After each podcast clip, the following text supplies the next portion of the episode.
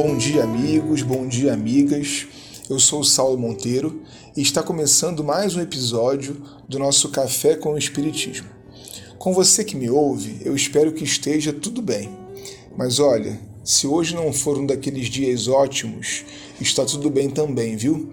A vida tem estado bem difícil e ela é feita de ciclos. Se hoje não está tudo bem, daqui a pouco pode ficar. Tenhamos esperança, mas também respeito àquilo que estamos sentindo. O capítulo 7 do livro O Grande Enigma nos faz um desafio intelectual muito agradável enquanto espíritas. Se trata de definir o papel de Deus na tese da doutrina dos imortais. Sendo uma filosofia nova, apesar de tratar fenômenos que sempre existiram, é muito natural que o pensamento espírita ainda esteja em plena construção em nós. Aliás, Kardec mesmo nos alerta para o fato de que o Espiritismo é progressivo, ou seja, ele está sempre se construindo, avançando, crescendo. É assim dentro de nós também. Ele não está pronto, está se aprontando. É muito justo. E aí, você e eu, que estamos ainda consolidando o Espiritismo, chegamos aqui juntos a uma bifurcação que se impôs a Leon Denis lá no início do século passado. Haviam dois grupos concorrentes de estudiosos do Espiritismo. O primeiro defendia que era preciso dar ao Espiritismo caráter sobremaneira experimental para fazer-se exclusivamente o estudo dos fenômenos, desprezando-se assim o que tinha cunho filosófico, tendência para rejeitar tudo o que possa recordar, por pouco que seja, as doutrinas do passado, para, em suma, limitar tudo ao terreno científico.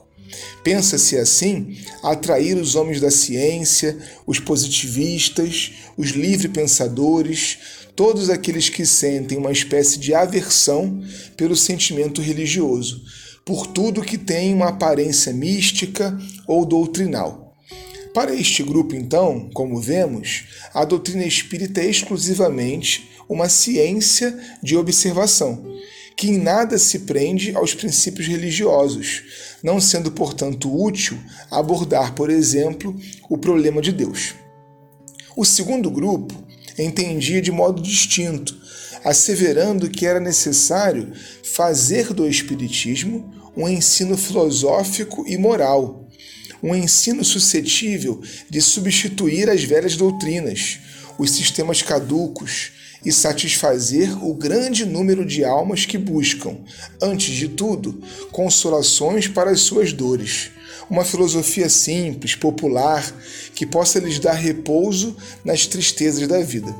Para esse núcleo, então, debruçarmos-nos sobre a experimentação psíquica já não seria algo nuclear, uma vez que o mais importante da doutrina seriam as consequências morais, capazes de atender os corações e marcar a cada um de nós com seus propósitos de superação e progresso.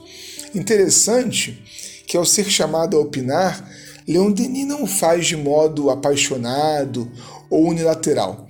Ele começa com muito respeito, mostrando que vemos de uma parte e de outra homens sinceros e convencidos, a cujas qualidades nos congratulamos de render homenagem. Olha que educado ele. E então ele se pergunta: por que optar? Em que sentido convirá orientar o Espiritismo para assegurar sua evolução? Porque aqui há uma contradição flagrante entre a opinião dos dois grupos. Por isso ele se pergunta: por quem optar? Olha, meu irmão, minha amiga, vale a pena ler Leon Denis, porque daqui em diante ele faz no capítulo uma síntese perfeita da questão. Aliás, eu penso que ele é o autor das sínteses aquele que melhor soube fazer dialogar as teses contraditórias, tirando delas, em vários casos, um equilíbrio teórico. Nesse, como em outros exemplos, não era preciso escolher um lado, mas tão só harmonizar os pontos de vista. A doutrina espírita é, efetivamente, uma ciência de observação. Os fenômenos medianímicos, reparem vocês, são os pilares de tudo que vemos se construir nos edifícios, nos andares de cima. Sem espíritos e a comunicação com eles, não existe espiritismo, isso é certo. Por outro lado, se nos concentramos exclusivamente na fenomenologia, não conseguimos enxergar suas consequências filosóficas, que são afinal o abrigo para o pensamento e para a consciência humanas. Não precisamos abandonar, nem devemos, a ciência que há no Espiritismo. Seria um equívoco que nos colocaria exclusivamente no campo da religião.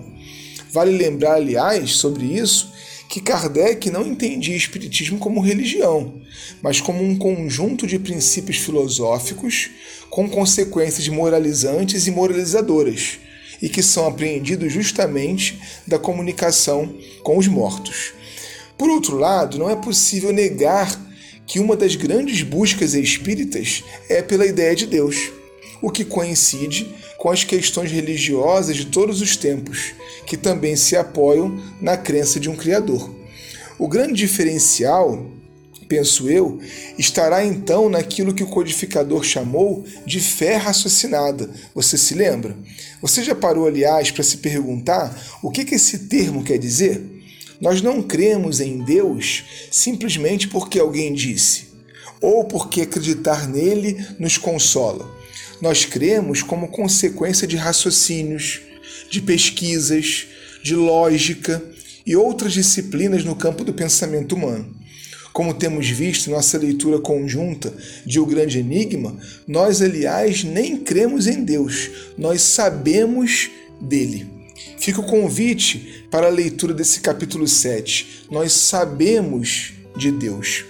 Para Denis, então, duas coisas são precisas para se ter espiritismo: a perspicácia da observação, que nós poderíamos chamar aqui de curiosidade intelectual, querer saber sempre mais, não se contentar com respostas prontas, ir mais adiante e um pouco mais, sempre.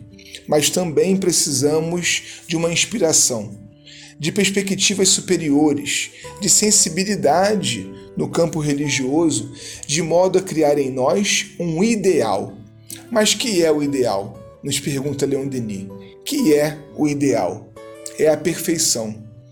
Deus, sendo a perfeição realizada, é ao mesmo tempo o ideal objetivo, o ideal vivo. Deus, sendo a perfeição realizada, é ao mesmo tempo o ideal objetivo, o ideal vivo. Um forte abraço e até o próximo Café com o Espírito.